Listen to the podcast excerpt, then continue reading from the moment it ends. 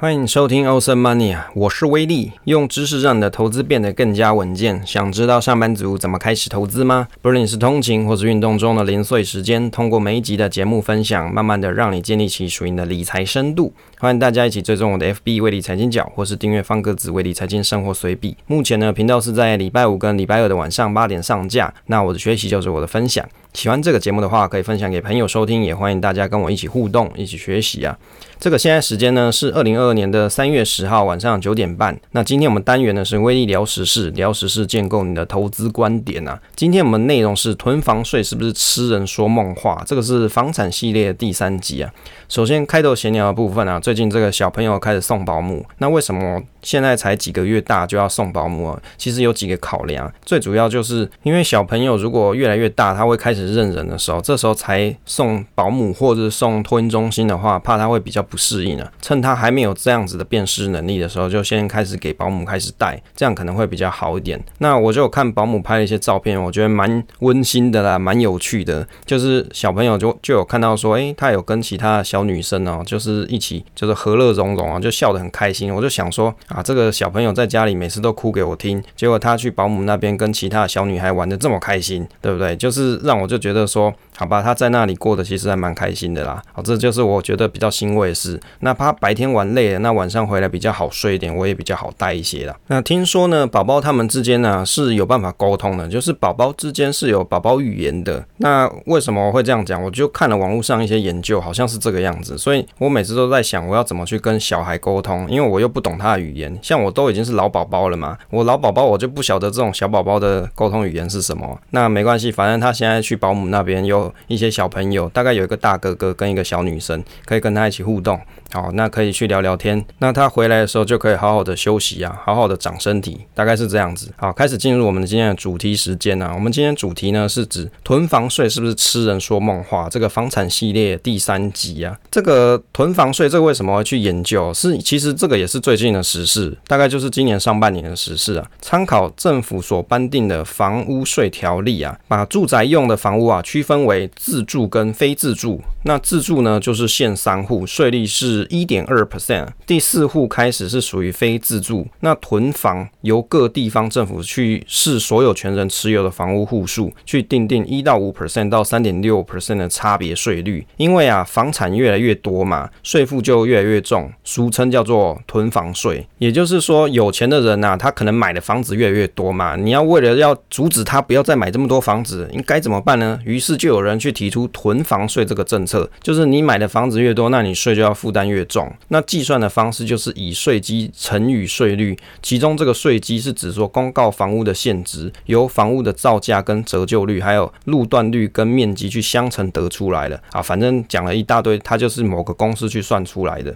这个囤房的情况啊，参考这个财政部的资料跟网络的新闻有介绍，在二零一五年的时候，囤房税上路以来啊，个人持有非自住房屋的情形逐年增加，二零二一年来到了五十点二万人。但持有两房以上的比重下滑，反映什么？持有多户情况的这些人呐、啊，是比较减缓一点。在二零一五年的时候，仅持有一户非自住房屋的囤房族，大概占比是六十九点五九 percent。到了二零二一年呢、啊，这个比重已经增加到七十九点五四 percent 哦，七年间提高了九点九五个百分点了。持有两户以上非自住房屋的囤房族，从二零一五年到现在啊，大概从三十点四 percent 降至二十点四。十六 percent，那我也去看了这个政府的资料，一百一十年全国非自住住宅家用房屋税及个人归户统计表，哦，这名字要收藏。那反正他就是去做了一些计算，就是把个人所有，比如说一户、两户、三户、四户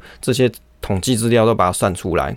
那二零二一年看起来，持有户数比率最高的是两户以上，占了大概二十点四六 percent，其中持有一户的是七十九点五四 percent，接着才是三户以上是七点四四 percent 啊。囤房的问题有限吗？政府啊，他发了一个新闻稿，在二零二零年的五月，数据显示台湾囤房的问题有限，整体趋势朝向均衡呐、依据财政部一百零七年房屋税及所有人归户统计去推估，持有一间房子的人共有。大概八百万间房子，占总数的七十五点六七 percent。持有四间以上房屋的多屋者，共拥有约四十七点七万间房子，仅占房屋总数的四点五二 percent。国内房屋所有权分布状况尚属均衡，并无明显分配不均的囤房现象。好，这政府说的，政府说没有明显的囤房现象。那内政部又分析了，一百零七年九月到一百零八年八月。买屋与卖屋者拥有房屋的情况，发现首购买房屋的这种住宅交易量啊是七十一点一 percent，拥有一户屋者卖出住宅占整体交易量是四十四点四 percent，相较之下，拥有四户以上。购买的住宅啊，仅占全部交易量的三点八 percent，卖出的住宅占整体交易量的十三点二 percent。就数量来说啊，多屋者在这段期间拥有住宅数减少约一万到三千户啊，意思就是说，一百零七年到一百零八年啊，真的有持有很多房子的人啊，在这段期间事实上是少了一万三千户的意思。拥有少屋者买屋多，卖屋少；拥有多屋者则是买屋少，卖屋多。住宅分配从原来拥有多屋者的手里面，逐渐转给首购族。那整体住宅是属于分配朝向均衡趋势发展。好，这政府讲的啦。那我看了这心得，我就觉得说啊，我的心得就是看数据，持有一户的非自用人数逐年增加，持有多户的这个非自用住宅。人数比较少一点，就是有减缓一些啦。其实我就觉得这个应该就是因为囤房税制度的。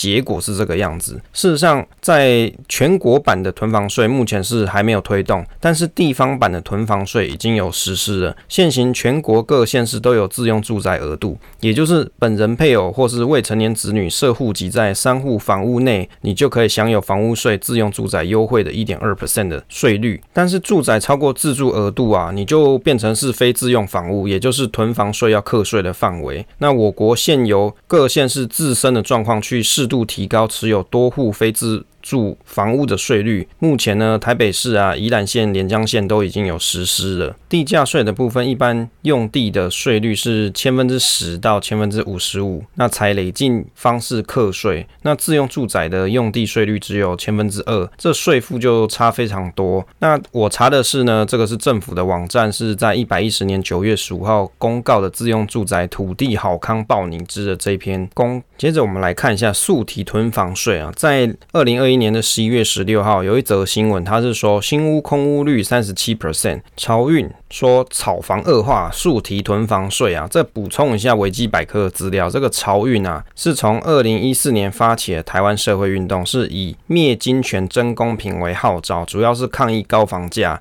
由社会住宅推动联盟等十九个民间团体为主要的发起单位。那专业者都市改革组织秘书长是彭阳凯以及崔妈妈基金会执行人啊，吕炳仪担任发言人哦。这大概因为我本来也不知道什么是草运啊，原来它是一个社会运动的组织啊。财政部在一百零四年到一百零九年家用住宅税供自住以及非自用户数。这个税额统计表，近六年啊，台湾新增五十二点六万住宅，有过半啊，就是五十三 percent 是非自用家户。那六年来，非自用家户持有的住宅数量已经上升至二十五 percent。那如果你是自住或是公益出租的住宅啊，只有上升三 percent 啊。主计处公布二零二零年的人口。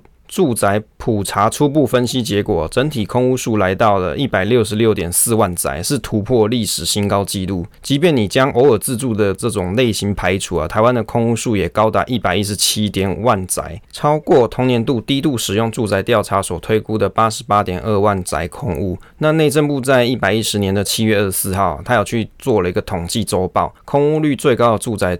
是未满五年的新建住宅，平均空屋率高达三十七 percent，其中持有四到九房的空屋率是四十二 percent，持有十房以上的空屋率有六十一 percent。新建住宅的空屋比例显示，投资需求可能才是房地产市场主要的驱动力。其实啊，我的心得哦，从数据来看啊，这个非自用住宅人数近年来已经提高很多了嘛。那你搭配这个新屋空屋率来看啊，资金泛滥。房地产成了资金去化的好去处。那最近我们节目社群呢、有跟大家去讨论到说，诶，假设如果以后少子化，那是不是房屋的价格就会崩跌啊？其实就这件观点来说啊，就威力的认知来说是不会。为什么？因为其实房地产它是属于有价值的一种东西，就代表说，其实它买来了，它不一定要租给人家，它空在那里，它也是一个价值嘛。只要大家认为房地产它还是一个价值的持有物，哦，就是你可以想象成它是价值的储存体好了，那它还是可能把这个现金啊、多的钱啊都拿去房地产市场里面放，只要市场的资金很多。那没有地方去化的话，那房地产就会是大家资产配置中的一环嘛。其实你看啊，就像这些数位货币或者是数位资产，像 NFT 这些东西，它还没有实实际的东西给你哦，它就是一个网络上的东西嘛。就是你可以去看看这些数据，你可以去区块链里面看这些东西。但是为什么就有很多人愿意花钱？像不是有一个叫做 Sand 一个沙盒的游戏吗？它里面有卖土地诶。那这个东西还有人要买，花很多钱去买，这为什么？就是这个东西它就。是一个价值的储存体，也就是是大家所共同认知的价值所在的地方，那就是可以当做价值储存体。除非未来以后这个房地产大家会觉得说啊，这个房子不可靠哦，可能会有地震啊或者什么其他持有房子是不保值的东西，那我相信这房地产才有可能比较没有那么热络啦。就我的认知，但是没办法，这就是现况。现况就是说，大部分的人是希望房价可以被控制的，但是对于政府来说啊。房价要控制这件事情，它是有难处在的，因为事实上，大部分持有房子的人太多了，或是一些有权有贵的人，他已经持有很多的房产了。那你要去打压他们的利益，那势必又会对台湾的经济造成伤害。但是对一般的普罗老百姓来说，又很希望房子的价格要可以让大家可以买得起啊。所以你看，这其实是一个两难的局面。那你要能够让房子可以被政府所控制，它就变得是像社会福利那个样子。但是自由的市场经济并不是这样运作的，就是大家。所认为价值之所在，它价格就会逐渐走高。所以你会看到，事实上政府是打炒房，不是打房啦，就是打炒房、打炒作这件事情呢。接着我们看一下囤房税的意见调查，参考啊，这个经济日报有一则新闻，在二零二二年的三月一号，以及工商时报的新闻呢，二零二二年的一月囤房税修法评估报告送到立法院啦。那针对是否修法，要征询地方政府的意见。目目前非自住的住宅法定的税。率是一点五 percent 到三点六 percent，授权地方政府因地制宜，根据持有的户数去定定差别的税率，这个就是俗称叫做囤房税。也就是你持有的房屋数越多的话，那地方政府它会有这个权利去定定差别的税率，可能就定更高一点嘛。那目前呢，这个立委提案修法的版本包括调高非自住住宅的税率上限，调高非自住住宅的税率下限，还有非自住采全国归户等这些议题啦。那当然这是在二零。二零年一月的时候，也许到大家所收听的这个月份的时候，可能又有一些调整嘛。那没关系，就是持续观察。调高非自住住宅的房屋税率的上限，只有这个台北市赞成啊，二十一个县市都反对。反对原因是因为征收这个过高的税率啊，可能很难获得议会支持。第二个就是地方政府说现行的。法定税率啊，足以做资金的运用。第三个就是调整之后，房东他会申请为非住宅的这个非营业用的税率啊，两 percent 来规避税负啊，作为反对的理由啊。那调高非自住住宅的税率下限啊，赞成的县市包括像桃园市。台中市、台南、高雄这些等等有十一个县市，那反对呢也有十一个县市跟台北市。赞成的原因是指说啊，可增加抑制囤房效果，就是你去改这个东西的话，扩大自住跟非自住房屋的税率，去落实居住正义。那桃园呢是采单一税率二点四 percent，那桃园市政府认为说有抑制囤房的效果。那反对的原因是指说，非自愿持有多屋者啊，或者是不具囤房性质的房屋征税，可能会造成一些房东他把这个租金的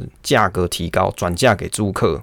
我的心得是说，其实从地方政府的意见看起来啊，似乎不太愿意去落实这个东西，可能跟地方的利益或推行的难度有关。所以啊，其实这个东西其实很单纯。如果你要把它当成一个社会福利，就是房价或者是租金、租价哦，租金的价格这个东西，它是变成一个社会福利，希望政府可以控制这个价格的话。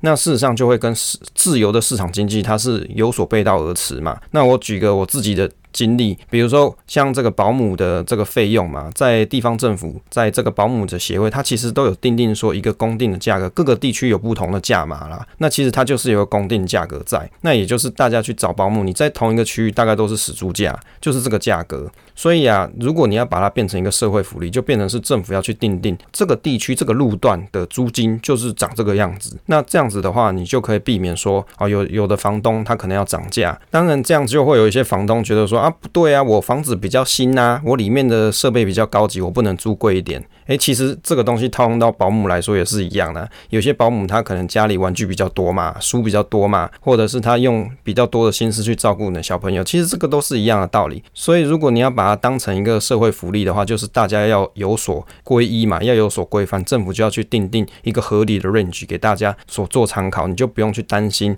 这个租金会变得异常的高。之类的，或是被转嫁到这租客身上。其实房价也是一样的意思啊。但是房价是比较难以撼动，因为持有的人实在太多了。你要说服这一群人，那真的是很有难处啊。那我们看完了这个政府的说法嘛，接着我们来看一下囤屋族是怎么看的啊，就是在囤房子的这些人他是怎么看的啊？我有看到一则新闻啊，是在二零二一年的十一月二十一号，这个新闻的标题是说，每一位囤屋族啊，囤房族啊，有将近六间房，就是有六间房子啊，这个囤房税啊，推脱啦。学者就批政府是装睡啦，装睡的人叫不醒嘛，这一句话非常有名啊。那这个新闻里面呢，就有去采访了一个囤屋族的说法。这个囤屋族呢，他说啊，这个房屋税跟地价税啊，说实在的也不是很贵啦，每一户大概一年大概是一点五万以内就可以搞定啊，小于一个月的租金。那一个月的房租现在都已经是一万五以上了。其实你只要一个月的租金就赚得回来，持有成本如此低廉。当然我不晓得说这个囤屋族他所在的地区。地点就是采访的地点是在什么地方？不过就我住居住的桃园来说，这个一点五万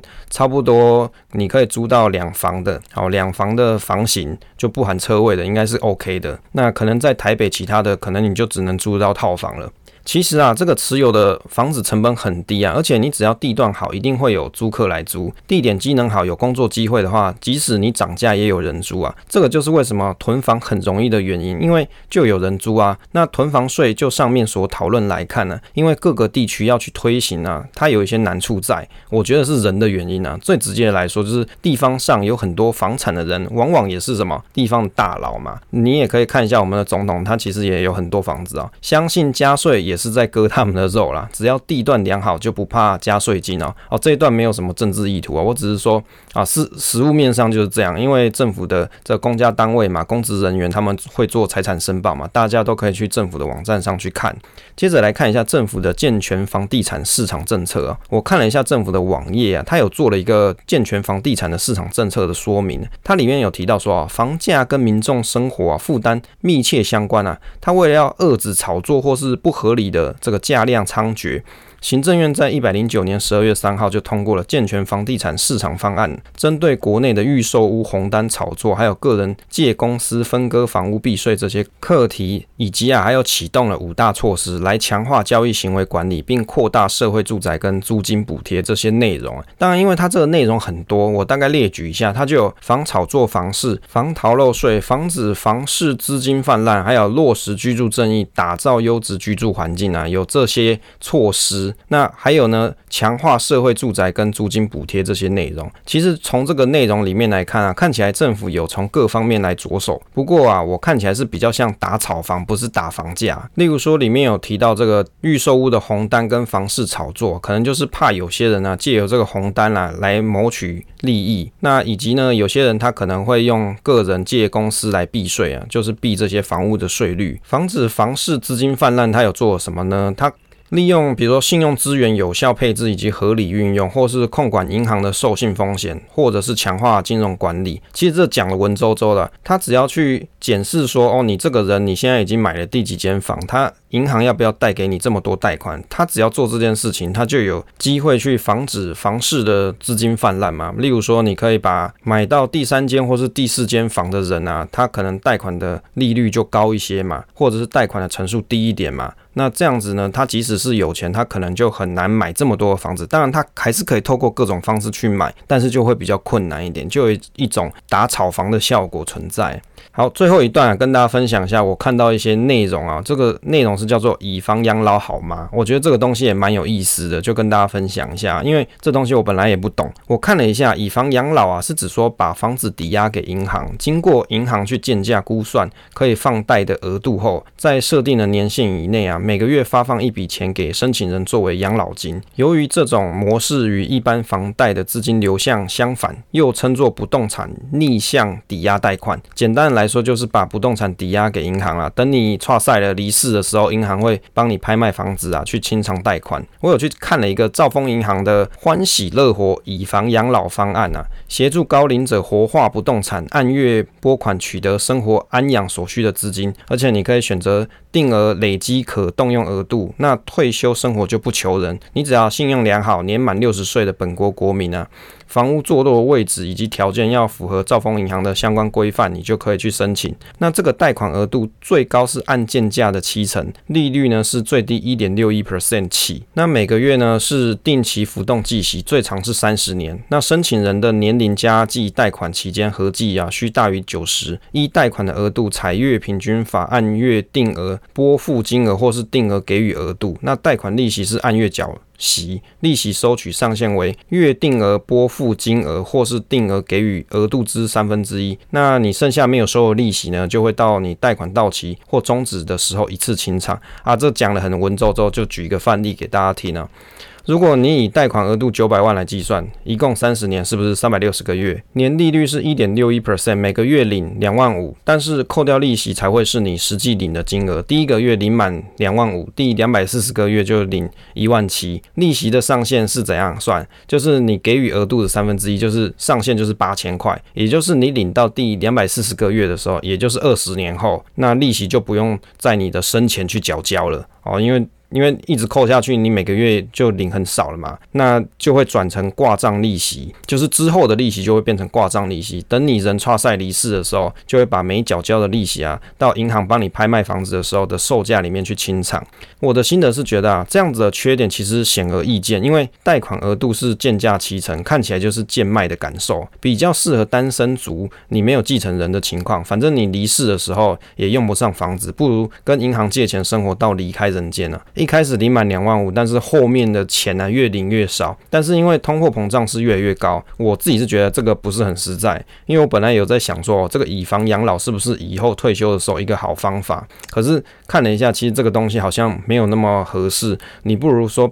透过一些方式把房屋拿去做，比如说理财贷款，那这贷款出来的钱拿去买股票啊，或者是去买一些波动比较低的一些资产配置的商品，可能都还来得比较好一些。好，这一次呢，主题呢主要是跟大家分享了这个囤房税是不是痴人说梦话，以及这个以房养老啊这些议题啊。当然啦，这个囤房税就威力来说啊。就现阶段来说，可能有点像是痴人说梦话了，因为你会发现它很难推行。那原因就是在于人人的关系啊，变成这个囤房税啊，全国性的实施是有难处，但是没关系，至少还有地方政府它可能会去做一些调整啊。当然啊，这个问题点就是在于说社会福利以及市场经济啊，市场自由经济之间的一个平衡，政府啊跟社会大众应该要怎么去拿捏啊？那最后呢，有跟大家讨论到这个以房养老，我相信可能也。有些听众，你可能有思考过这个问题。不过呢，就威力所研究看起来，这个以房养老啊，并不是一个很好的选项。那可可能还有其他更好的方式，就是你的房子呢，可以去租给别人嘛。